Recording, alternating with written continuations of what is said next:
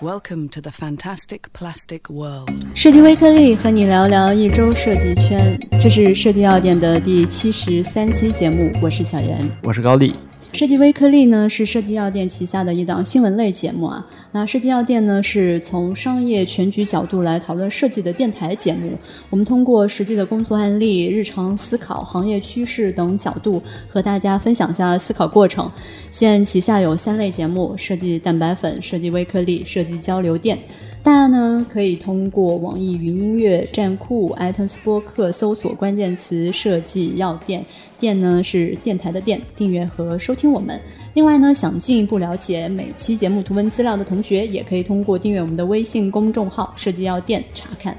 那为了方便大家在公众号中间快速的找到对应节目的图文信息，大家也可以在公众号下方的输入框回复期数。本期节目回复七十三。上周呢，我们去深圳参加了一个设计论坛，呃，应该也是算国内比较大型的设计论坛，它叫 Mind Park，为期三天左右的时间，票价呢也是不菲。三天在对外的公众票价是五千两百八，而且还包含一些小班，比如说你要参加大师班、工作坊，那就是一千多、两千多的一个叠加。还有创意之夜，对吧？哎，创意之夜是免费的嘛？那这个票到底值不值呢？呃，然后就和大家一起来聊一聊我们参加这个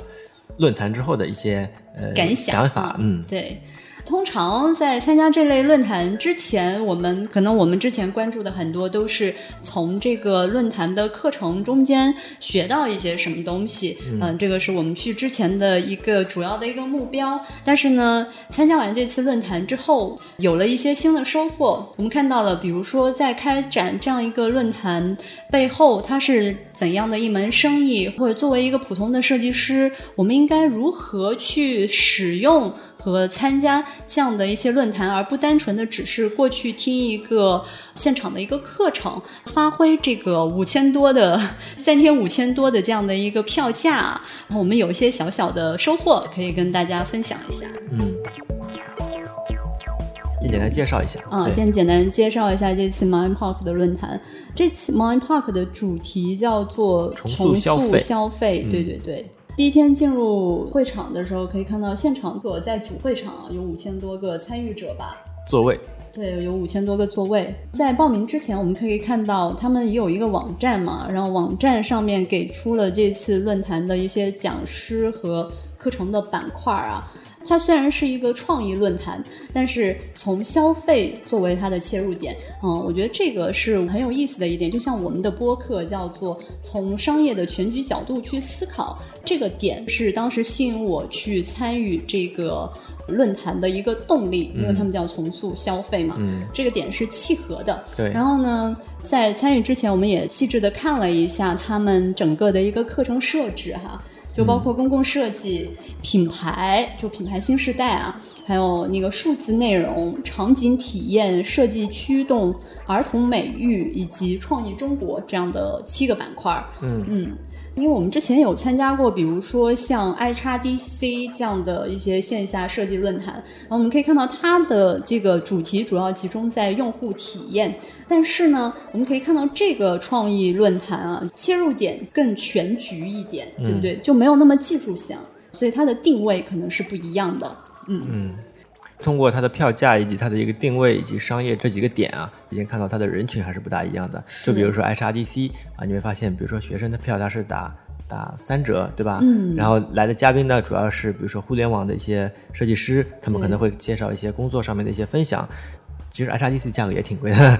对对对，这个另外就是对，但是你可以看到从打折这件事情，你可以看到它是学生打三折，而 Mind Park 它打折是什么？因为我们也是公司付费让我们去的嘛，它打折的是给公司团购的时候，公司级别，所以它更多的没有多少折扣。Mind Park 它是没有学生票的，所以从这个折扣上面，我觉得还是比较倾向于有工作经验这种。类型的去参加这个体验的，对，嗯，包括他从官方所给出来的一些数据上来说，嗯，你这里面可能会有百分之多少的资深设计师，多少的 CEO，百分之八好像是吗？他的意思是更全局的角度，可能不会讲那么细的一些执行细节啊那些的指导的这样的一个会议，嗯，是。他从商业的角度去想，怎么通过创意设计去获得更大的一个增量的市场。他们的创始人黄永明嘛，在采访的时候也提到这样一点，说设计产业的增量不在这个行业本身，而在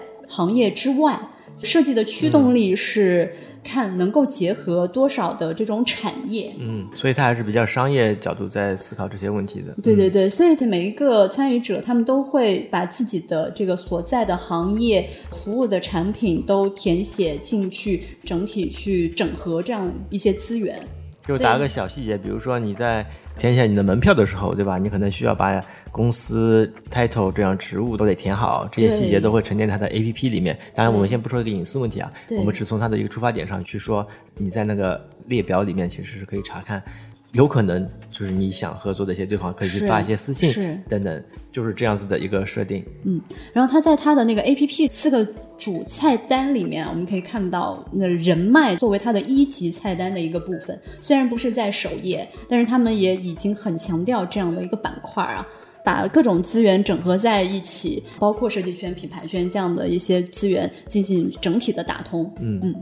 刚才说了那个。重塑消费的这个主题底下有七大板块啊，里面其实还有讲师也是很有特点的，他的一个视野和资源整合力是比较高的。嗯，其中一块就体现在他的十九位的讲者上。我们可能想，这种创意设计大会来的可能都是创意人、总监或者品牌官这样子的，但它里面还包括了像小山熏堂这样的一些编剧和作家，他觉得这个也是我们创意的一部分，因为他们也是一个讲故事的人。呃，我这边再介绍一下，小山熏堂就是那个熊本熊之父。然后他以前还有那个电影入殓师是吧？对，他是入殓师的编剧。的编剧对。除了编剧、作家，还有一些城市规划师，还有一些艺术中心，像蓬皮杜艺术中心的文化项目的执行总监，这样的一些似乎看起来不像是我们所谓传统的这种设计师啊，他们从其他的这种文化角度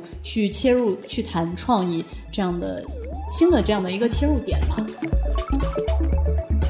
上面这些呢是主会场里面可能讲的一些课程内容，然后论坛它其实还有一些其他的形式，是就比如说叫一个是叫大师班，还有一个叫那叫互动什么工作坊啊工作坊对，就工作坊就是会有一些跟。老师进行一些互动，对观点，然后这个是工作坊。呃，大师班呢，可能是你对某一个大师很有疑问，或者说他可能会以一个更加高密度的交流，更加高密度的交流的一个方式去进行。还有叫创意之夜，是不是？对对，这样反正这样子的几个板块去完善了它的一个论坛的一个组织结构。对，那除了这些课程之外，他们在现场还有一些其他的品牌展示。嗯，它包括一些他们那个 Tobis 的母公司啊，像看见文化。我们当时也做了一些交流嘛，还有跟他们合作的一些品牌也有一些展示区。这样的话，大家可以通过这些展示区更近距离的去跟这些品牌进行一些交流。嗯，这个板块也挺重要，为什么呢？就是互动这个东西在 Mind Park 课程体系之外，它也是很重要的一个组成部分啊。这个是我个人认为的哈。这个是他们一楼的部分，那二楼的部分它有一个未知商店。未知商店我们知道是那个 Tobis 旗下的一个周边文创的品牌啊，好，所以这个就让我对他们整个看见文化整体的这样一个公司产生了一些兴趣。我们做了一些深入的了解啊，因为看见文化是属于他们的一个整体品牌，它下面就有 Tobis 的这种垂直媒体。然后还有 Mind Park，就是一些线下论坛，他们有一个 Mind Park 公园嘛，就是二零一八和二零一九的整个线下论坛都在 Mind Park 举行的。还有 Mind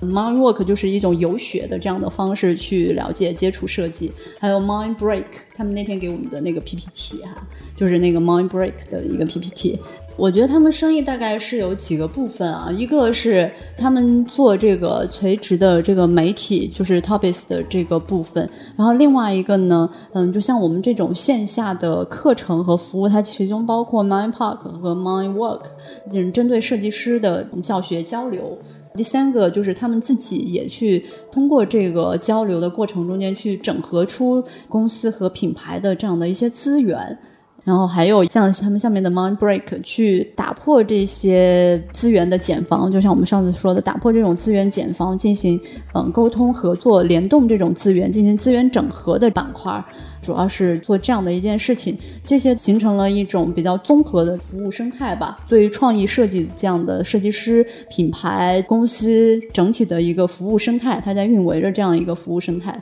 而且他们是比较全球化的方式去运维的。全球化怎么理解？嗯，全球化我觉得应该是这样：一个是他们游学是覆盖全球领域的，另外一个他们的资源整合，就是这些品牌公司还有演讲者，这些都是全球的资源。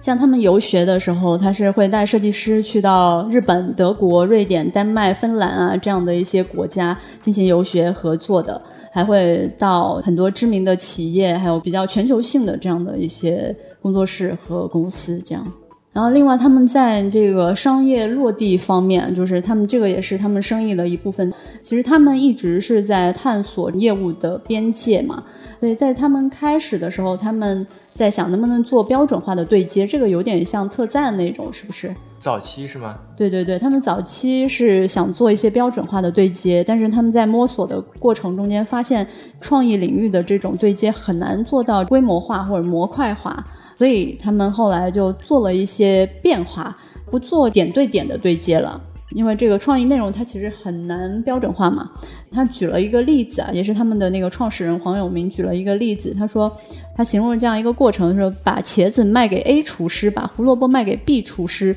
这个非常难，但厨师可能需要的是土豆。或者是其他更综合性的蔬菜品种，最后他索性不做点对点的这种对接，他提供了一个呃 market，就是我们现在这个 Mind Park，相当于是做了一个菜市场，让买卖蔬菜的双方自由去交易，然后他们去去收取门票。这样，他们把所有的资源笼络到这儿，就相当于大家各自都过来摆了个摊儿。有直接合作的，那你有一个品牌位；没有的话，你带着自己的公司、自己的产品，可以用 Mind Park 这样的 APP 平台去进行一个在线的交流。像相当于我们去了一个创意设计交流论坛的菜市场，就可以这么理解。这次三天的课程下来，你觉得他们的这个课程质量怎么样？嗯，当然有好的方面和有不足的方面。让我感觉好的方面是，毕竟它还是属于国内质量比较高的一些分享的一个论坛嘛，然后你其实可以从中看到最新的一些思想想法，而且你其实是比较集中的看到的一些想法。我认为中间肯定可以有一些能够给你启发的东西。我认为啊，就是质量其实相比于同类或者说呃其他的论坛来说。属于中等偏上的一个，对它更国际化一点，资源整合性更强一点。呃，它可能就不会像其他的论坛在介绍一些公司最新的优秀案例，至少它是一些思考、想法、理解这样子再跟你去做一些分享。它是让你产生比较全局思考的一个主题。嗯嗯，所以它主要是方向。策略上面的一个分享和思考，嗯，所以如果你是想这方面去得到一些分享和交流的话，那感觉可能能够得到一些心得，嗯，这是一方面。然后，但是呢，也能看到他们毕竟是课程还是比较多嘛，他们可能对于每一个课程的一些细节的一些把控上面，可能还会有有点问题。就比如说，他们现在其实已经分了很多的维度了，比如说商业，或者说现在比较火的女性。传播是，然后还有美学等等，对吧？有建筑，还有城市儿童美育，对啊，就美育，就是维度其实拉的已经是比较开启，主流就现在热的嘛，就是这么多。但是里面有一些嘉宾的一些质量或者分享的内容，它可能是属于这个主题的，嗯，但是它有些就会讲到稍微的宽泛，特别是看到一个建筑的一个分享的时候，我就感觉到它的理念好像。跟我理解的好的建筑可能还是有点差别，因为他一直在讲我设计的一个很漂亮的一个建筑，对吧？嗯。但他其实并没有从人、环境等等这种角度去进行一些思考。是，我觉得这个东西跟它的这个主题还是有很大的关系的。就是第一个讲师，它是一个城市商用建筑，所以它强调的很多都是就以功能为主的这个角度去切入的。然后第二个讲师，他其实讲的。就是形式，他如何去把这种设计美感和形式加进来？所以，但是它的这个角度只从形式美感这个部分去切入，那这个是稍微有一点片面了。但是啊，我感觉都是在地球上嘛，是吧？你说第一个说是在城市设计，对吧？但哪一个建筑不是在城市里面呢？当然它是设计公司，我可以理解，它可能对于这种形式或者说建筑的美学有一定的要求和想法，嗯，它可能会基于这样的一个角度再进行分享。对，对，它其实展示的很多案例都是一个概念稿，就很难具体落地。就比如说南京的的那个它的一个设计想法是山和水，是不是？对对对，然后那个建筑是落地了，然后形式上其实也是很有它的独特性的。嗯但是我有些朋友他正好就在那栋建筑里面工作，这个建筑它满足了形式美学，但是它没有满足这种功能。说在那栋建筑里面特别热，而且南京你知道那个火炉，对，南京是一个火炉，然后它没有同时解决到功能这样的一块儿问题。所以我们能看到有些分享者这个角度或者利益可能还没有那么全局，是能看到一些这样的例子。是，还有，因为我们这次是一共有七大板块嘛，我们就可以看到，比如建筑这个东西，嗯它相对来说是比较传统和成熟的一个设计领域了。对，然后像在数字内容这一块儿，它是一个比较新兴的设计领域。技法又会再会再多一些，是吧？对，然后大家对于这个设计的思考的程度就会不一样。然后数字领域更多是在技法上的一个解读，像那个数字领域的也第二个演讲者，他说了比较多，就是在软件里面的一个操作，这个似乎跟那个我们整体大会的维度好像会有一点不同。嗯。我们可以看到不同行业之间对于设的阶段，对对不同的阶段着眼点可能还是不对，大一样。是嗯是。但是这也有助于我们去看到整个设计行业的一个景观，也是对我们的一个帮助。嗯，刚才就是我们从他们整体课程中间的一些感受吧，有成熟和有不足的地方。然后还有一个在我们看来还不错的一个板块是呃创意中国啊，里面也是自己的感觉哈。对，也是我们自己的感觉。当然有一部分是因为他说的都是中文，然后里面有很多的毕竟是老外嘛，然后当场翻译，虽然有翻译机，但是我感觉传达里面应该还会有一些损失啊。所以一般来说，特别是中国，然后又是本土项目，我们对它的理解以及语义上面的理解可能会更加准确一点。然后那个板块正好全是中国的一些创业者啊，是不是各种品牌有健身房那个星星超级星星。呃，超级星星，还有那个内与外讲女性的是吧？女性内衣品牌。对，女性内衣品牌，还有那个摩登天空，嗯、就是他们在现在的一个音乐节，对他们在现在的一个内容领域的一些思考和探索的过程，我感觉这个其实是能够给我们有一些切实启发的一些点，而且他们就在生活中间，你能够看到他们现在除了 PPT 之外啊，在场景上面你可以去体验它，然后感受到啊这样的品牌它是这么去做的，创意中国这个板块质量比较不错，我觉得是因为我们所处的这个环境是有近似的地方，大家思考的问题也比较类似。因为在国外，那些演讲者他们主要解决的可能是他们那个城市、那个国家的一个文化需求，他们社会问题不一样。但创意中国这个板块的话，我们整体环境是比较类似的，所以参考性好像就更大一点。嗯，更针对一点。刚才说到的这些课程啊，包括我们在主会场的课程，还有创意，对，就在他们 APP 上面的那个学院的板块，大家都可以看到，他们会把往期的就二零一七、二零一八的这些，嗯、m o n Park 现场主会场、分会场的，呃，主会场的这样一些内容，嗯、去做一下提炼和剪辑，就是想学习知识的同学们呢，就可以去看一看这个学习的资源，它其实是共享了的。所以这我也在重新去反思，呃，我们作为一个参与这个大会的人，如何去用好这样的一张有门槛的门票。所以除了这个知识内容之外，我觉得他们所开放的这个人脉资源和现场如何去将设计圈、品牌圈这样进行一个资源对接这样的一个机会啊，就相当于你入场的一个入场券，在现场很好的展示沟通机会。我觉得这个互动、高密度的交流才是这个大会门票给到的一个很重要的价值组成部分。当然，这个这个是我个人的一个理解哈、这就是我们本期的主要的内容。我们通过参加这样 Mind Park 的一个线下论坛，理解了他们在运作的是怎样一门生意。那也看到这样的一些线下论坛，它不仅仅是去听课，我们可以把它当做一个有门槛的一个设计创意的菜市场。它连接了设计圈、品牌圈，呃，不同的设计师和产品这样的一个市集。大家在这儿充分的展示和寻找合作伙伴，可能才是它线下论坛的。一个很重要的组成部分。另外呢，像 Mind Park 这样的一个线下论坛，它所切入的角度是更加国际化和商业化的去看待创意和设计啊。这也有别于其他的一些设计论坛，可能是从更技术向这样的一些角度去谈论设计。所以这也是不同设计论坛之间所植根领域的不同。虽然都是设计或者创意的这样一个论坛。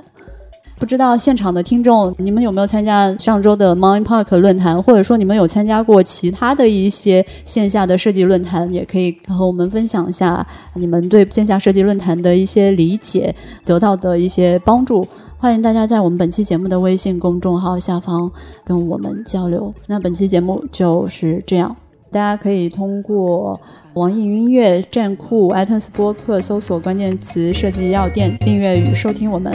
另外呢，想进一步了解每期节目图文资料的同学，也可以订阅我们的微信公众号“设计药店”查看。好，那本期节目就这样，拜拜。